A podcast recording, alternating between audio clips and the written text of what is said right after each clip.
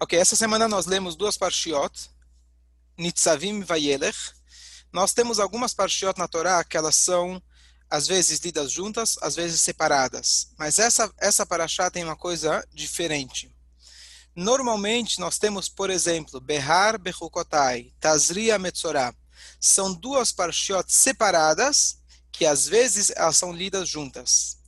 Essas nossas duas parshiot, na verdade, é o contrário. Ambas fazem parte de uma única paraxá, e às vezes elas são lidas separadas. Então é o contrário das demais. Aquelas outras, cada uma, cada paraxá é uma por si, e às vezes a gente faz um sanduíche. Aqui é o contrário. As duas são uma única, uma única paraxá, que às vezes são lidas separadas. Então elas recebem dois nomes é, diferentes. Esse ano, nós lemos as duas juntas. E tudo depende da formatação daquele ano. Esse ano que a gente está entrando, se Deus quiser, é um ano muito atípico. A gente vai ter, se Deus quiser, é, o dia de Purim vai ser vai ser no, na sexta-feira, então a gente emenda a Saudade Purim com o Shabat. É, eu acho que um dos jejuns, a Sarah Betevet, ele começa no sábado à noite, e assim, várias coisas estranhas, é, atípicas que acontecem nesse ano. Então, dependendo da, da, da, formatação que você tem do ano, aí é a divisão das parashiot para que dê certo. O que, que precisa dar certo? Então, a gente comentou na semana passada que uma das regras é que ou na semana antes da semana anterior a Rosh Hashanah, nós temos que ler as maldições, que foi a Parashá Kitavó que a gente deu semana passada. E agora, inevitavelmente, sempre lemos a Parashá dessa semana antes de Rosh Hashanah. A Parashá de Nitzavim. Às vezes a Parashá de Nitzavim é lida sozinha antes de Rosh Hashanah, e nesse ano ela é lida já com a Parashá seguinte, Parashá de Vayelech. Então vamos explicar um pouquinho o tema geral dessa paraxá, depois entrar em alguns detalhes. Semana passada nós tivemos muitas maldições. Deus estava descrevendo, Moshe Rabbeinu estava descrevendo para o povo, caso eles não fizessem as mitzvot. Aqui, lembrando, estamos nos últimos, últimos é, agora provavelmente, dias da época de Moshe Rabbeinu, e ele está deixando um legado e deixando já é, palavras de incentivo e também, caso se alguém não cumpra a vontade de Hashem, ele iria receber é, maldições. O que acontece? Está escrito que quando o povo escutou tantas maldições, eles falaram: Quem vai conseguir ficar, suportar, aguentar todas elas? O povo meio que desistiu. Se é para receber tudo isso de punição, a gente não consegue. Então Moshe Rabbeinu agora ele chama eles de volta e fala: olha, até mitzavim ayom kulchem. Hoje vocês estão todos de pé, eretos perante mim. Qual que é a ideia? Na verdade, Moshe Rabbeinu estava acalmando e dizendo eles, não se preocupem. Eu falei todas as maldições, mas estão todos aqui. Estamos todos firmes. Então, a ideia da maldição não é você, Deus nos livre, ser destruído, e sim dar um toque em você para que você possa ficar firme. E aí dizem nossos sábios que nessa paraxá nós temos uma alusão a Rosh Hashanah. Hoje vocês todos estão de pé. Existe, na verdade, um momento histórico que Moshe Rabbeinu falou isso, mas isso se refere também ao dia de Rosh Hashanah. Que todos nós, igualmente, todos os níveis do, da divisão do povo de Israel, como ele traz aqui, desde os mais importantes, os líderes, até os cortadores de lenha, todos nós estamos igualmente perante Deus em Rosh Hashanah. Então, a ideia aqui que está por trás, que a gente pode aplicar no nosso dia a dia, é a seguinte. Nós temos que ter dois conceitos na nossa vida. A primeira coisa está escrito Reshit Chochmah Irat Hashem. O início da sabedoria é o temor divino. A primeira coisa que a gente deve educar uma criança é saber respeitar. Saber que existe hierarquia existem pais, existem professores. Essa é uma das bases mais importantes na educação. Se uma criança não aprende que existem hierarquias, você não tem como, você não tem a base sobre qual você irá construir o edifício da sua educação. Então, na semana passada, Deus deu uma boa paulada, digamos assim, para a gente se lembrar que nós temos alguém acima da gente. Esse mundo não é uma selva. Esse mundo não é faz o que quer como quer. Esse mundo nós temos regras e nós temos Deus por cima. E aqui uma coisa super curiosa, que o sexto mandamento da Torá é aquele mandamento de não matarás. Estou fazendo um parênteses, mas uma coisa super curiosa. Não matarás. Então a gente sabe que são cinco mandamentos de um lado, cinco do outro. O primeiro, do primeira, da primeira coluna é Eu sou Hashem teu Deus.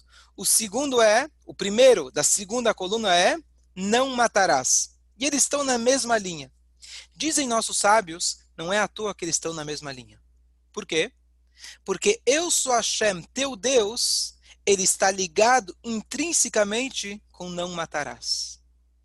Todos aqueles que acharam que eles podem desconectar um mandamento do outro, o final foi extremamente trágico. Então, na Alemanha, por exemplo, quando você teve o Enlightenment, o iluminismo, aonde se dizia, não precisamos de Deus, nós somos seres racionais, nós somos inteligentes, somos cientistas, estamos avançando a cada dia, não precisamos mais dessa coisa arcaica chamada religião e Deus. Matar? Claro que ninguém vai matar. Nós somos pessoas éticas e morais. Essa era, esse era o pensamento. E nesse mesmo país, eles foram capazes de criar a maior fábrica de mortes, talvez, da história. Por quê? Porque eles desconectaram o lotirzar, o não matarás, do eu sou Hashem, o teu Deus. Se o não matarás, ele está desconectado, ele depende apenas da sua lógica, a sua lógica amanhã depois pode dizer que não pode matar. Mas fulano, ciclano, não é considerado matar. Por outro lado, nós tivemos na história também pessoas que eles se focavam apenas no eu sou Hashem teu Deus. E eles desconectavam isso do mandamento não matarás. Aqueles que diziam eu sou Hashem teu Deus. Você tem que seguir a minha religião. Você é obrigado a seguir os meus princípios. Caso contrário, eu não tenho problema nenhum em matar você até que você siga aquilo que eu acredito. Isso aconteceu também ao longo da história, as guerras religiosas, cruzadas e assim por diante. Aqui diz a Torá para gente, Primeira coisa, Anohi Hashem Elokecha. Eu sou Hashem, o teu Deus. Na paraxá da semana passada, Hashem, Moshe Rabbeinu, se colocou. Eu sou Hashem, teu Deus, e não tem brincadeira. Não tem como a gente pular a paraxá da semana passada. Às vezes é desagradável. Não é tão legal, tão gostoso dessas paraxiotas. A gente lê em voz baixa. A gente não chama uma pessoa, não convida uma pessoa para que ele suba. A gente simplesmente lê diretamente as, as, as, as, as, eh, as maldições. Não é agradável, mas é essencial na vida que a gente tenha disciplina. Depois que você tem disciplina, Aí agora sim diz para a gente a Torá, Atem nitzavim ayom kulchem. Agora vocês podem ficar firmes perante Deus. Agora que você tem as bases, os alicerces, o edifício pode ficar firme e ele vai ter continuidade. Então, uma correção importante, a Torá não fala não matarás, não fala não assassinarás porque a própria Torá, em várias situações, fala que você sim deve matar. Deve matar aquele que vem te matar, você deve matar o criminoso em determinadas situações, assim por diante. É muito, muito boa colocação. Nessa mesma linha de pensamento, nós temos mais um conceito, que é o nome dessa paraxá com o nome da paraxá seguinte. A gente acabou de fazer uma análise entre a paraxá anterior, que eram as maldições, com essa paraxá. Agora vamos fazer a ligação entre as duas parshiot que nós lemos nessa semana. Nitzavim e depois Vayeler. O que, que significa Nitzavim? Hoje vocês estão parados, eretos, firmes perante Deus. Vayeler, Vayeler significa e foi, Vayeler Moshe, etc. Assim, Moshe foi. Ir significa que você está andando e não que você está firme no mesmo lugar. Então, aparentemente, perguntam os livros racídicos, apesar que os nomes das parshiot não estão, na verdade, nas escrituras antigas, os nomes são convenções, porque a paraxá começa com Atem Nitzavim. Quem falou que a paraxá chama Nitzavim e não Atem? Quem que definiu? Então, essa definição, na verdade, é uma tradição que nós temos ao longo das gerações. Mas mesmo assim, se esse foi adotado o nome da paraxá, ela tem um significado muito especial. Então, Nitzavim que aparentemente é o contrário de Vayeler, na verdade, ele é o preparo para o Vayeler. Nitzavim significa alguém que está parado, não é estagnado. Nitzavim significa alguém que está firme. Alguém que tem as suas raízes fortes, alguém que tem, como a gente falou, aquilo que a gente leu semana passada, o temor a Deus, a sua raiz está muito forte. Aquelas acho que chama tutóias, aquelas maiores árvores do mundo, aquelas mais antigas, tem aquela, aquele, né, até se chamado museu nos Estados Unidos, aquelas árvores enormes, calculam que se tem é, 3 mil anos, 4 mil anos, qual que é o segredo delas? O segredo delas está na raiz. A raiz dela é muito profunda e muito, é, muito longa. Esse, esse é o segredo da continuidade. Às vezes você não enxerga a raiz, mas a raiz ela tem que ser extremamente firme. O que nos permite ser maleável é quando a nossa raiz está firme. O que nos permite verdadeiramente crescer é quando a nossa raiz está firme. O que, que isso significa na prática? Muitas vezes as pessoas perguntam: bom, por que, que a gente não atualiza o judaísmo? Por que, que a gente não faz umas pequenas reformas? Do jeito que está indo, você vai perder muita gente. E a resposta é muito simples. Quando você abrir mão dos seus valores essenciais, você perde a sua identidade. Então você deixa de ser judaísmo. A mesma coisa em relação ao pai. A gente comentou ontem à noite. Os pais, quando vão educar, têm que ter valores absolutos na educação. Dessa forma, você permite que a criança possa crescer. Então, nós temos que ter esses valores absolutos, a fé em Deus, a confiança em Deus, e a partir daí a gente vai poder progredir e crescer. Então, essa é a ligação entre as duas parshiot. Uma coisa super interessante, uma alusão a isso que eu falei, no, nas pragas do Egito, uma delas foi o granizo. E o granizo, ele acabou com quase toda a vegetação.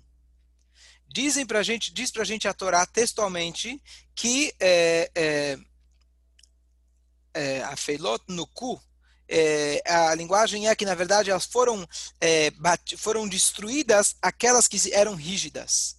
A gente comentou não faz muito tempo de que os prédios ou a asa do avião, quando o prédio ele quer ser firme, conseguir aguentar contra os furacões, ele precisa ter uma certa mobilidade, assim como a asa do avião.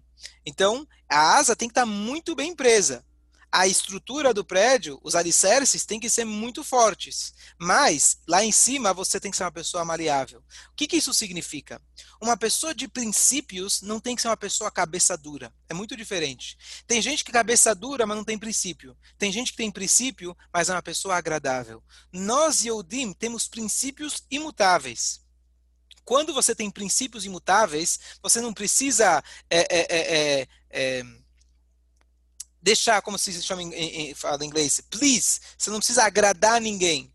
Porque eu estou firme com quem eu sou.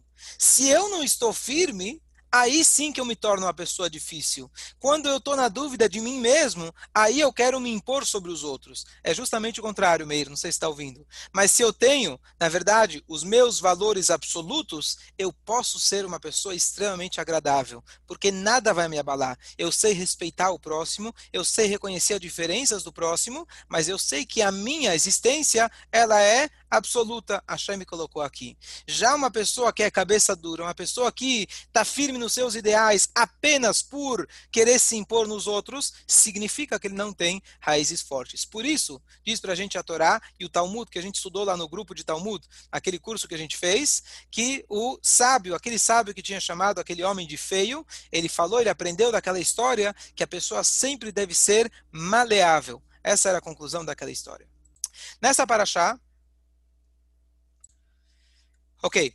Um, nessa paraxá, não é coincidência que ela está sempre, é sempre lida antes de Rosh Hashanah. Ela tem para a gente algumas, alguns conceitos importantes sobre Tchuvah. Conceito número um. Como que uma pessoa pode acabar errando? O que faz com que uma pessoa peque? Então, nessa paraxá, nós temos o versículo 18, ele fala o seguinte. Edivrei azot.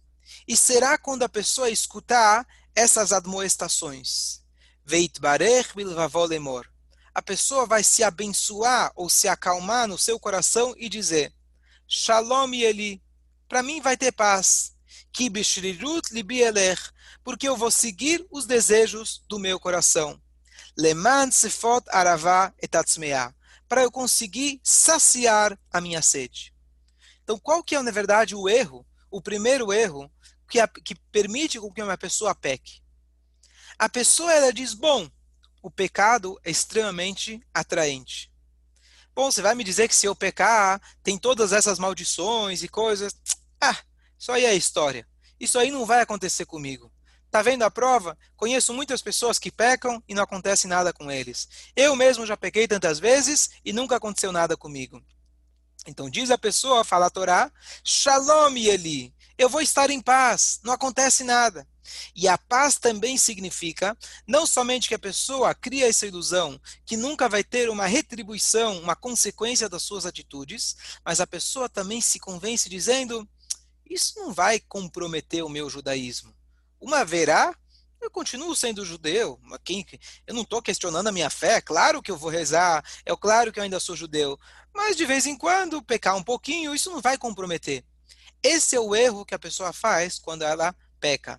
Ela cria essa ilusão, o Yetzarará cria essa ilusão de que não haverão consequências e nem nem materiais e nem espirituais.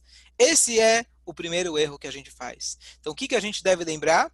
Que sim, aqueles pecados, eles têm as suas consequências, e lembrem que as consequências, Deus, Hasve Shalom, Deus nos livre, não é aquele que está procurando punir a gente.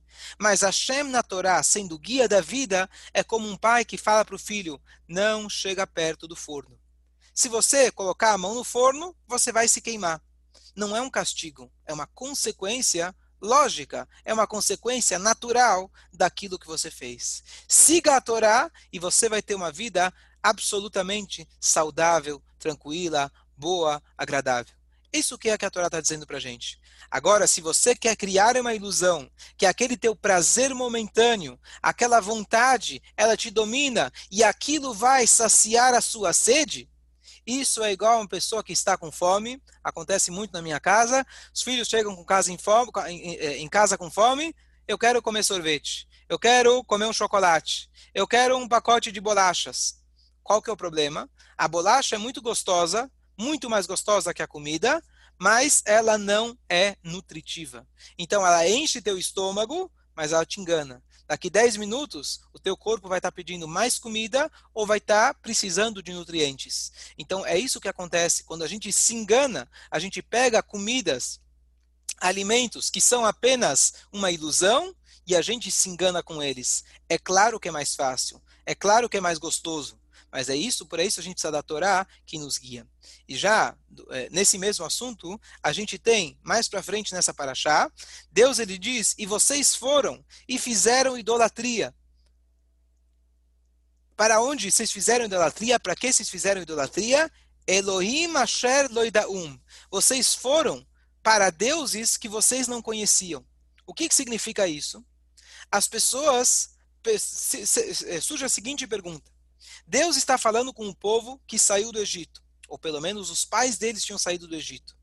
Como que alguém seria capaz de fazer idolatria?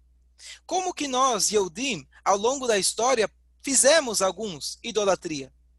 Sabe qual que é um dos grandes atrativos da idolatria? O Deus que você não conhece, diz a Torá. O Deus desconhecido, ele é a salvação, aparentemente. Então, o que acontece? Nós tivemos ao longo da história muitos ismos, idichismos, sionismos e etc., sem entrar no mérito de cada um deles. O que nós vemos que o nosso povo sempre foi extremamente criativo sempre criando novos ismos, novas, forma, novas formas, para quem sabe assim nós vamos se livrar do problema judaico. Quem sabe assim nós vamos nós vamos resolver as coisas. Nós precisamos saber que algo que é novidade pode ser bom, mas se for uma verdadeira novidade, isso realmente é idolatria. O que significa isso? Aquilo que foi passado, aquilo que está baseado é, é, fundamentalmente na nossa Torá, isso tem continuidade. O nosso Yetzerará nos convence, isso acontece muito na política. Tem, eu lembro, isso me pegou muito agora durante essa quarentena. Eu lembro o dia que Bolsonaro ganhou, aqui em Genópolis, quantas bombas a gente não ouviu, quantos gritos, quantos, quantos fogos de artifício. De repente eu estou na quarentena, Bolsonaro vai falar, é panelaço, é panelaço, é panelaço. E essa é a tendência, na verdade, não é só no Brasil. Sempre funciona. Como que é a política? O novo, uh, esse novo vai salvar a pátria. Esse que vai entrar agora, tudo que foi até agora foi muito ruim. Chegou o novo, ele vai transformar tudo.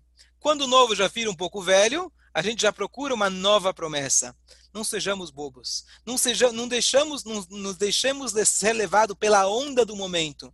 E o nosso povo tem essa tendência. Hoje em dia, você tem outras, é, outras é, é, é tendências, novidades dentro do nosso povo, onde com muita facilidade a gente vai dizer, bom, eu não vou seguir mais aquele negócio arcaico, aquela religião antiga. Nós temos já uma novidade. Uma época foi, foram as as filosofias, uma época foi a ciência moderna e assim por diante. Nós temos que saber que a nossa Torá, ela é eterna. A novidade, às vezes, é um Deus estranho. Só para concluir, o Hatam Sofer, que era o rabino-chefe da cidade de Prejburg, é, ele, é, estamos falando aqui de 150 anos atrás, mais ou menos, ele ele falava o seguinte: Hadash Asur Minatorá.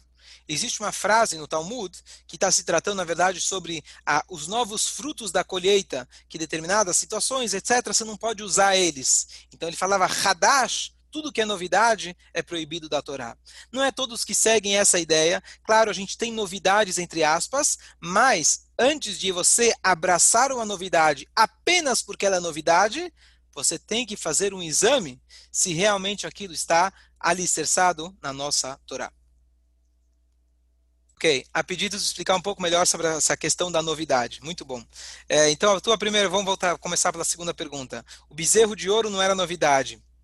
É, afinal, o bezerro, na verdade, eles imitaram aquilo que eles já tinham na, no Egito. Então, quando Moshe Rabbeinu aparentemente desapareceu, então o que eles fizeram? Voltaram à tendência antiga deles, que era fazer idolatria.